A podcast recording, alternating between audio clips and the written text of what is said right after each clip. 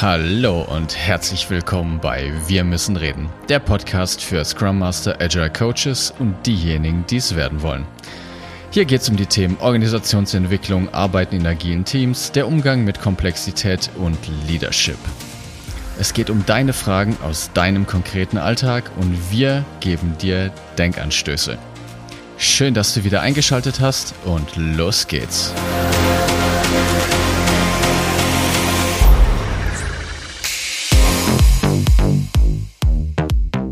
Einen wunderschönen guten Tag zusammen zu einer neuen Folge und an meiner digitalen Seite der liebe Martin. Hallo. Hallo David, grüß dich. Ein neues Thema diese Woche und mit dem spannenden Titel, wie ich finde, nicht alles, was man kann, sollte man auch tun.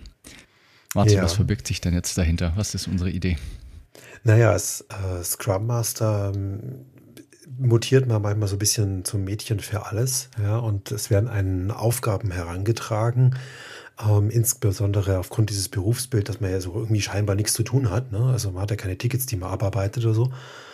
Und dann kommen die Leute immer zu dir, ja, hey, also ähm, kannst du mal die, die Velocity auswerten? Ähm, äh, äh, gibt es da eine Korrelation zwischen Stunden und den Storypunkten? Können wir das mal irgendwie rauskriegen? Oder, oder hey, kannst du mal ganz dieses Meeting moderieren? Das ist so, so ein Status-Meeting oder vertritt mich mal in diesem Status-Meeting. Hast du da mal hingehen oder so? Und diese, diese Anfragen, die, ähm, die haben eine Falle drin. Ne? Also da ist genau die Frage, sollte ich das jetzt tun, obwohl ich es vielleicht könnte? Du meinst also, weil jetzt zum Beispiel, ich nehme jetzt, ich war früher auch mal Projektleiter. Ich äh, mein, komme aus der Physik, ne? ich habe auch irgendwie ein Fable für Zahlen. Mhm. Und nur weil ich das früher mal gemacht habe und ich die Fähigkeit erlangt habe, mal Projektleitung zu machen, äh, ist natürlich dann für mich die, die Falle relativ groß, dass wenn solche Tätigkeiten im Projekt wieder anfallen, obwohl mhm. ich eigentlich Scrum Master bin, dass ich sie dann einfach übernehme, weil ich kann es ja. Ja, genau. Das wäre sozusagen der, der, der, der easy way out. Ja, genau. Also es ist so die Falle, weil man es eben leicht kann. Ne? Also mhm. und äh, wenn du jetzt ein Moderationsgeschick hast, ja, dann sagst du, ja, so ein, so ein Meeting moderieren kann ich schon machen oder ich, ich vertrete dich im Status-Meeting. Ja, sag mal was. Du bist ja rhetorisch geschickt, kannst es ja die, den Status des Projektes wiedergeben. Ne? Ist ja kein Problem. Das Problem ist, man geht dann in eine Rolle rein in dem Moment. Ne? Also in dem Moment, wo man in diesem Status-Meeting drin sitzt, muss man Fragen beantworten, die natürlich ein Projektmanager oder jemand, der eben so einen Status beantworten muss, beantworten muss. Und in dem Moment ist man eben kein Scrum Master mehr. Mhm. Man verlässt ja. dann seine Rolle. Ja? Und das, das kann man schon mal machen, ja. Und es ist nicht äh, grundsätzlich so, dass man dann äh, zum Projektleiter mutiert, aber es, es disruptiert diese Rolle. Ja? Also das, es nagt an der Rolle entlang und, sagen, hm, und dann irgendwann, irgendwann bist du es dann doch auch, ja. Bist du plötzlich Projektmanager auf einmal, ohne dass du es willst, eigentlich. Ne? Ja, vor allen Dingen ist dann ja auch noch die zusätzliche Gefahr, dass durch die aufweichende Rollen Klarheit dann die Menschen auch überhaupt nicht mehr wissen, mit wem sie da dann eigentlich reden, ne? Also mit welcher Rolle. Ja. Weil ist jetzt die Person gerade als Scrum Master unterwegs? Ist er jetzt gerade Projektleiter? Macht er jetzt gerade die Vertretung für den Product Owner? Mit welcher Brille und welchen Hut hat die Person denn jetzt gerade auf? In einem speziellen Meeting-Kontext kann man dieses Spiel mal spielen, wenn man sehr bewusst ist. Dann sagt man, gut, ich gehe jetzt aus meiner Moderation-Rolle raus und, und mache inhaltlich mit. Ja. Aber wenn man jetzt irgendwie auf dem Gang unterwegs ist und auf einmal dann kann ich dieses Hutspiel nicht mehr spielen. Ne? Da müsste man eigentlich erstmal klären, hey, aus welcher Rolle rede ich denn eigentlich gerade? Ja. Und das ist äh, schwierig. Für Teammitglieder ist das oft gar nicht wahrnehmbar. Ne? Also wenn ich dann genau. äh, aus dem, aus dem Status-Meeting komme und sage, ja, wir müssen jetzt das und das machen. Äh, was ist das jetzt? Ist das jetzt der Bericht des Status-Meetings, was der Scrum Master einfach als Information weitergibt? Mhm. Oder ist es die formale Anweisung, jetzt den Fokus auf diesen Projekt teilzulegen? Ja, und ein Teammitglied kann das jetzt nicht mehr unterscheiden. Ist das jetzt eine formale Anweisung gerade gewesen oder ist das nur der Bericht oder was jetzt? Ne? Also das erzeugt Verwirrung, in dem Fall Verwirrung in der Rolle und aber auch in, der, in dem, was da passiert gerade. Ja. ja. Also mir ist es definitiv schon ein paar Mal so ergangen. Ich nehme an dir auch, Martin. Wie ja. bist du denn damit umgegangen? Also was, was, was, kann, was kann man denn tun, um dem Effekt ein bisschen entgegenzuwirken? Naja, man muss, glaube ich, erstmal in sich selber hineinhören, äh, was ist man denn so für ein Typ? Ne? Also es gibt immer Leute, die, die zieht es immer leichter zu einer einfachen Aufgabe hin, ne? weil ich die schneller und mhm. effizient lösen kann. Oder übernehme ich jetzt die Aufgabe, ähm, die ein bisschen schwieriger ist und da, wo ich jetzt aber üben und lernen muss und die nehmen die wahr. Ne? Und das mag auch stimmungsabhängig sein. Ne? Wenn ich jetzt gerade irgendwie Stress habe oder so, dann, wie, dann mache ich schon die Aufgaben, die leichter sind. Ne?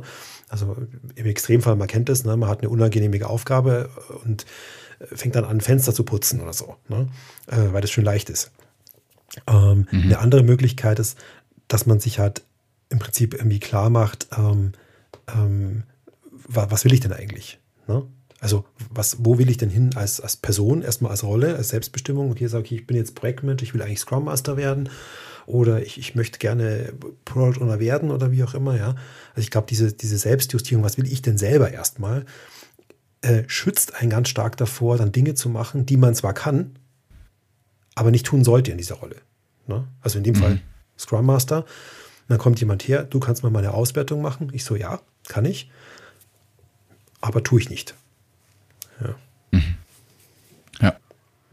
Also hier die Unterscheidung zwischen, das kann ich zwar, aber sollte es nicht tun, oder auf der anderen Seite kann ich zwar noch nicht, aber sollte ich vielleicht lernen, weil auch dafür muss ich mehr Zeit nehmen. Ja, genau. genau. Perspektivisch, weil es zu meiner Rolle gehört, aber ich habe die Fähigkeit halt eigentlich noch gar nicht. Richtig, ja. Und ey, ja. wenn man will, kann man, also wir sind ja mal Freunde von so vier Quadranten, ne? man kennt das ja, ne? Und äh, da kann man sich ja mal eine Achse malen. Ne? Kannst du sagen, äh, Achse sollte ich, stärkere Ausprägung, schlechtere, ne? und andere Achse kann ich. Dann hast du deine vier Quadranten oder X-Achsen. Und dann tust du einfach mal die ganzen Aufgaben da reinpacken äh, mhm. und sagst, okay, wo, wo sind denn die ganzen Aufgaben da? Und das ist so als Bestandsaufnahme ist das meistens eine ganz gute, eine ganz gute Idee.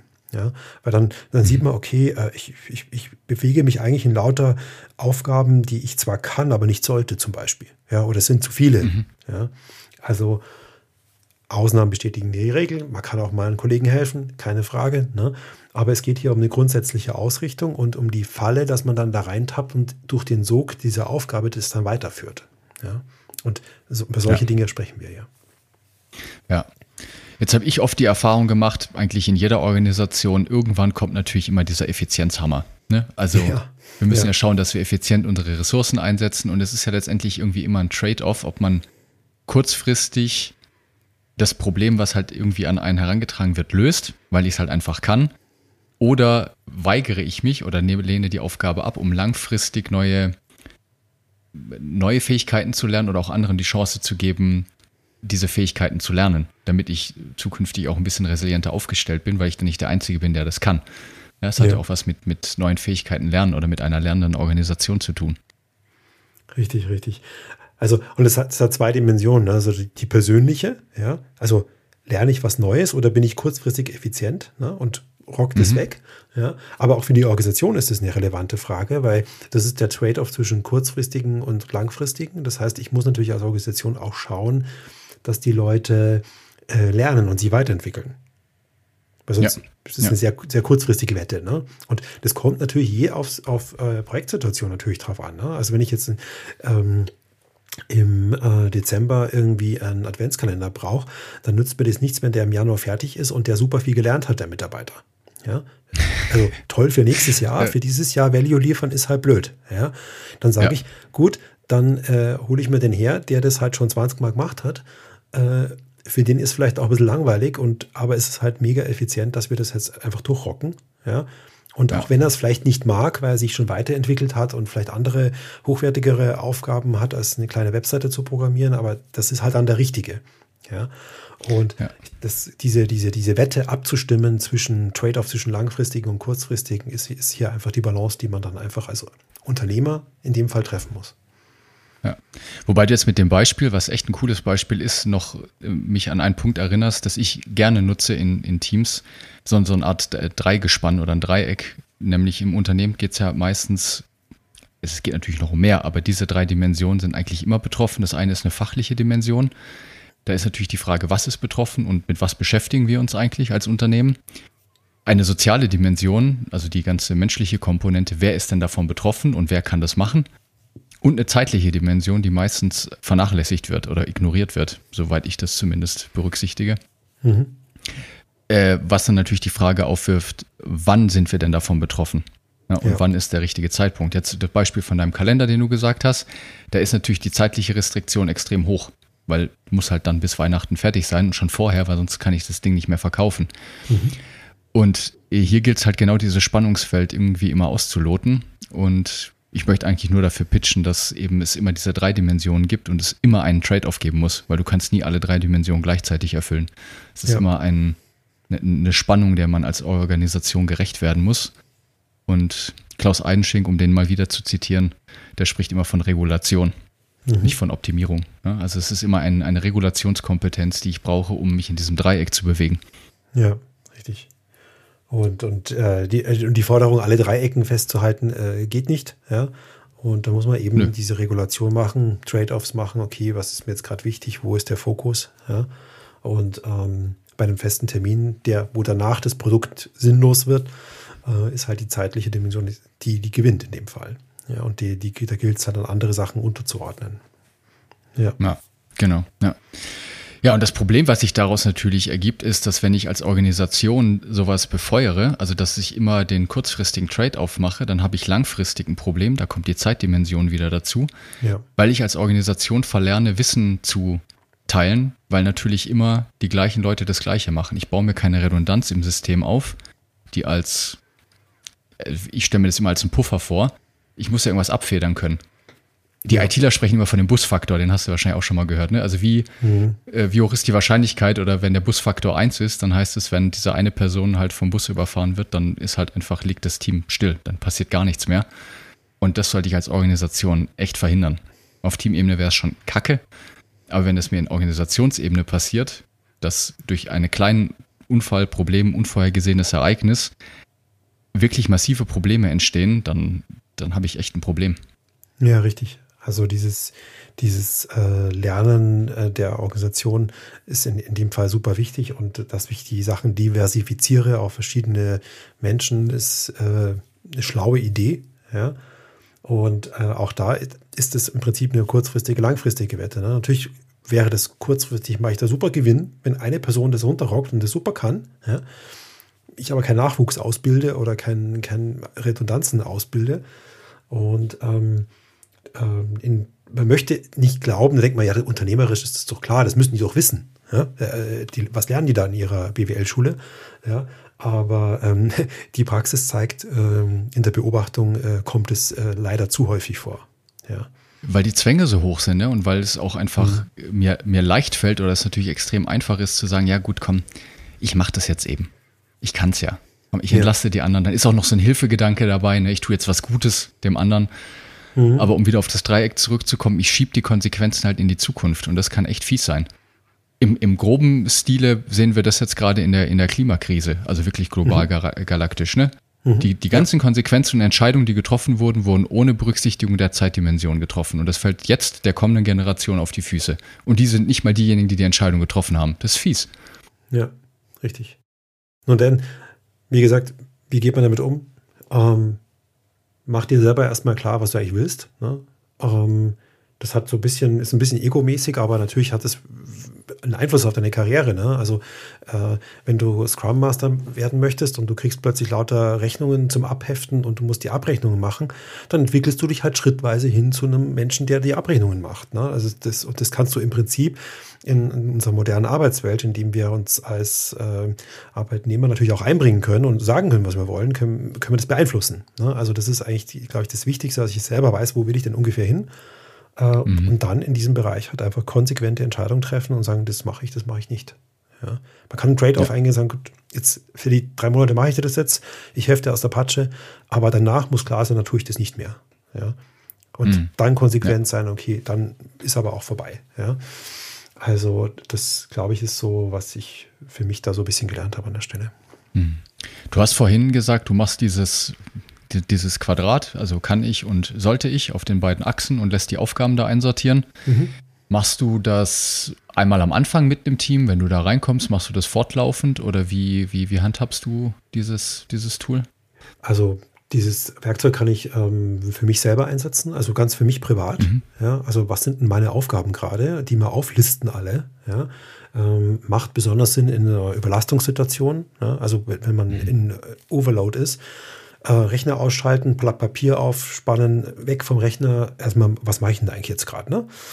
aufmalen mhm. und schauen, steckt sich das mit dem, wo ich dahin will, ja, und oder passt es zum Projekt oder das so als Eigenorientierung.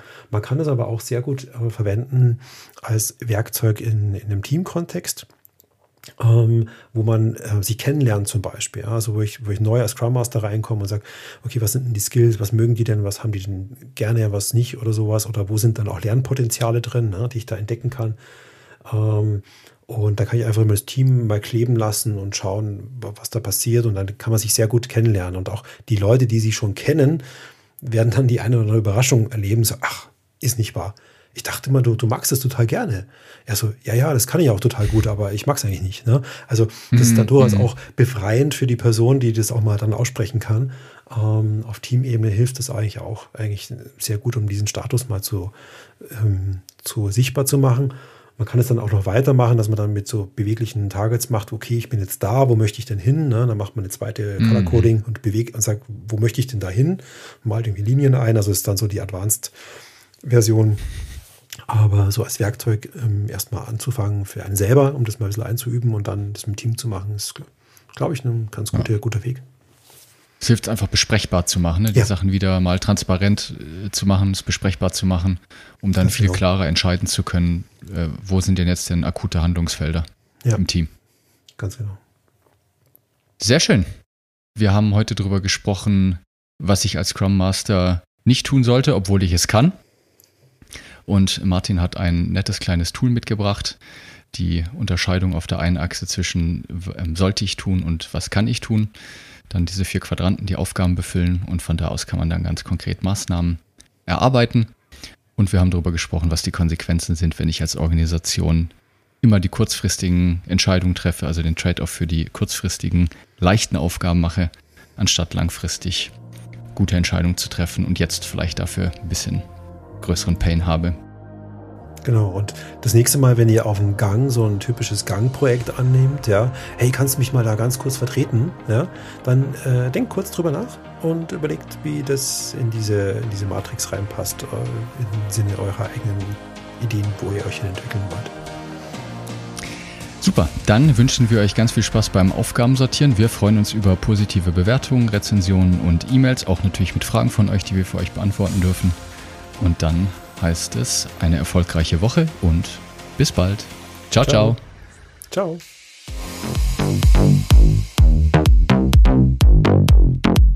Das war der Podcast Wir müssen reden. Wenn du eine Frage stellen möchtest oder auch einfach wissen möchtest, welche Fragen wir als nächstes beantworten, wann die nächsten Live-Sessions stattfinden oder wann wir Sonderveranstaltungen anbieten, das alles erfährst du auf unserer Webseite wir-müssen-reden.net.